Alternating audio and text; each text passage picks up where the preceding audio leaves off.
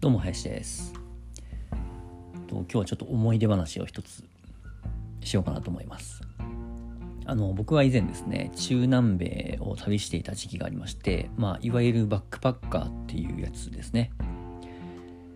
バックパック一つ背負って、まあ、バスとかね、えー、徒歩とかで移動しながらいろんな国を渡り歩くっていうのをやっていた時期があるんですけれども。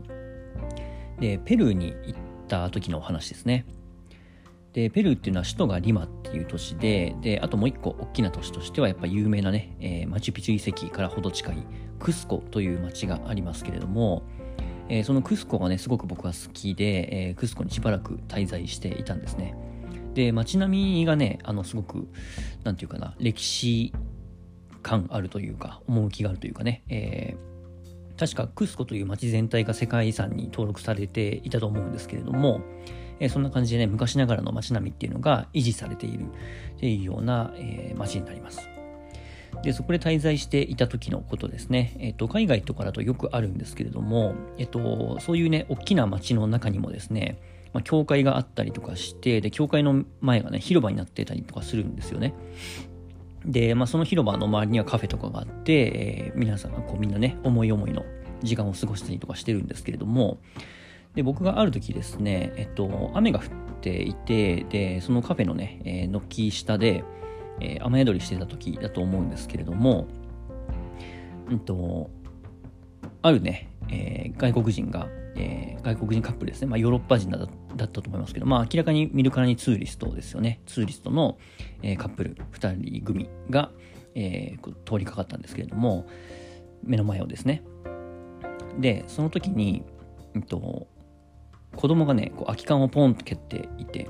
で、その子供が蹴った空き缶が、野良犬、まあ、海外って野良犬、野良犬いっぱいいるんですけども、その野良犬にこう当たったんですよね。で、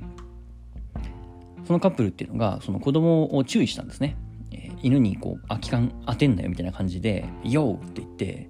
えー、こう人差し指をね、こう一本立てて、ダメでしょみたいな感じでね、まあ、日本でいうコラみたいな感じだと思うんですけども、ヤオって言って結構大きめの声で、えー、怒ってたんですね。で、これ皆さんどう思いますかね？うん。まあ確かに、こう、生き物にね、えー、空き缶をぶつけるっていう、まあ割とこう、非人道的というか みたいな行為として捉える人もね、もちろん多いと思うんですけれども、実はですね、僕がそのカップルが通る前からしばらくこう雨宿りをしていて、その子供がですね、ずっと前からその空き缶を蹴る遊びをしてたんですね。こう空き缶蹴っては、えー、転がってた空き缶自分で追いかけてって、で、またポンって空き缶蹴って、キャッキャ言ってね、遊んでたんですよ。で、その時にたまたま子供は下向いてますからね、空き缶見てるんで。たまたま子供が蹴った空き缶の先に野良犬がこうトコトコって歩いてきて当たっちゃったんですね。で、僕はそれを見てました。一部始終。で、その通りかかったカップルはそれを見ていませんでした。その当たったところだけを見たんですね。で、これを見た時にですね、まあ、ちょっと考えさせられるわけですよ。当然、そのカップルの言ってること、言ってることっていうかね、その態度も別に悪くはない。わからなくはないじゃないですか。動物に空き缶なんて蹴り当てちゃダメでしょっていうね。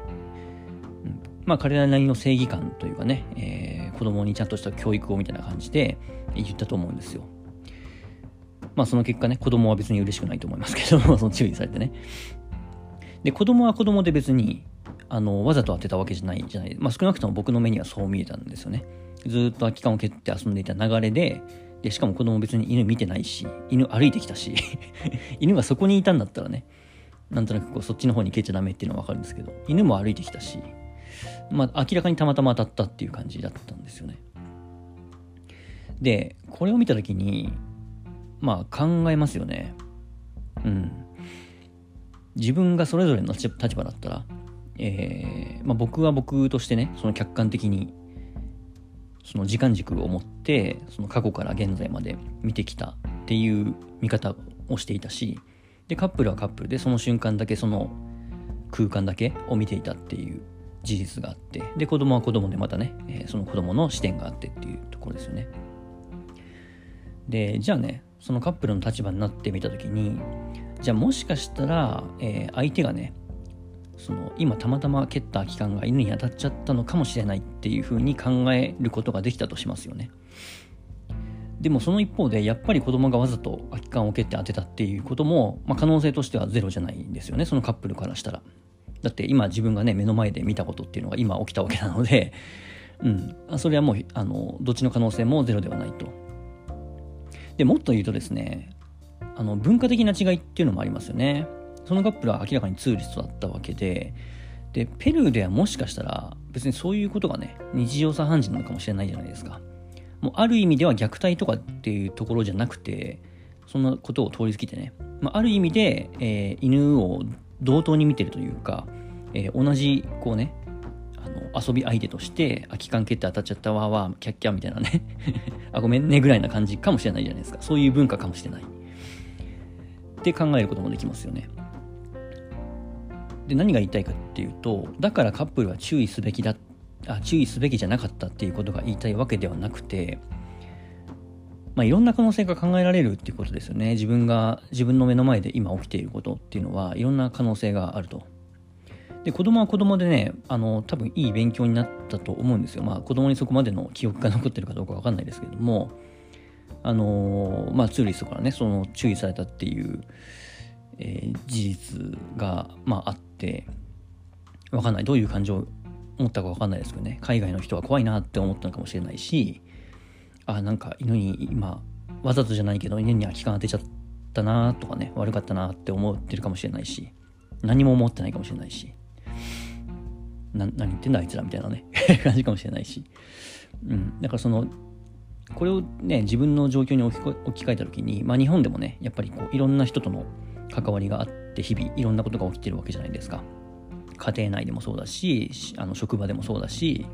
まあ、いろんな人といろんな関係性の上で成り立っていていろんなことが日々起こるわけですよね。自分が予想もしなかったことを相手が言ってきたりとか相手がそういう行動をとったりとかっていう時に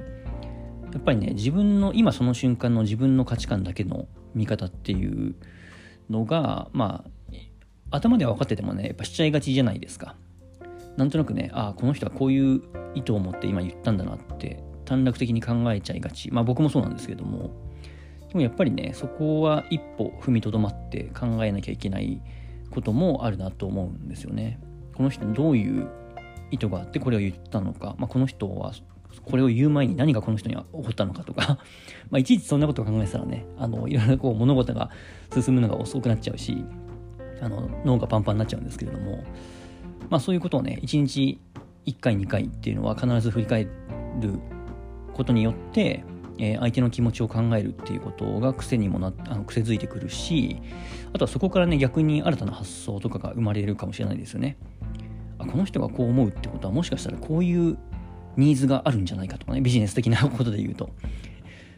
あるいはなんか自分が思こういうふうに思ってたけどこれは全然違うんじゃないか違う見方をしてる人が結構多いんじゃないかとかね、まあ、そういう発見にもつながりうる。っていうことをね、えー、今今日喋りながら強引につなげてますけど。なんかそんな学びがあった出来事でしたね。ただまあ、その時は確かにあの僕はここまでね、えー、言語化できなかったというか、ここまで思ってなかったと思うんですよ、多分。ただ、その光景っていうのがね、やっぱの頭の中にずっと残っていて、まあ、なんかあるなっていうのは思ってたんですよね。自分の中で考えるべきイシューというかね。うん、なのでこう注意して周りを見るっていうことまあ僕はね日頃から常に心がけてますけれども、まあ、日常のねそういった小さな出来事っていうところからでもいろんな学びがあるなっていうのをね、えー、まあ当たり前ですけども改めて思わされた出来事でしたね。はい、そしてこういうね、えー、もうそのペルでペルに行った時っていうのは僕今から今から考えると,、えー、ともう67年6年ぐらい前ですけども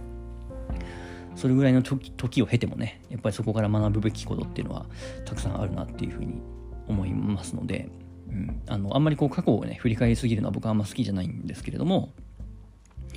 うん、過去からの教訓っていうのはね、えー、その時を超えて生きてくるっていうのは、まあ、あるなっていうふうに思うので、まあ、時々ねそういった振り返りとかあの自分の頭の中になぜか残っていること、まあ、読んだ本でもいいし見た映画でもいいし誰かと話した会話の内容でもいいしなぜか頭の中に残っていることってあると思うんですよね。そういうのを時々思い出してみるのは、あのいいエクササイズかなと思いました。以上です。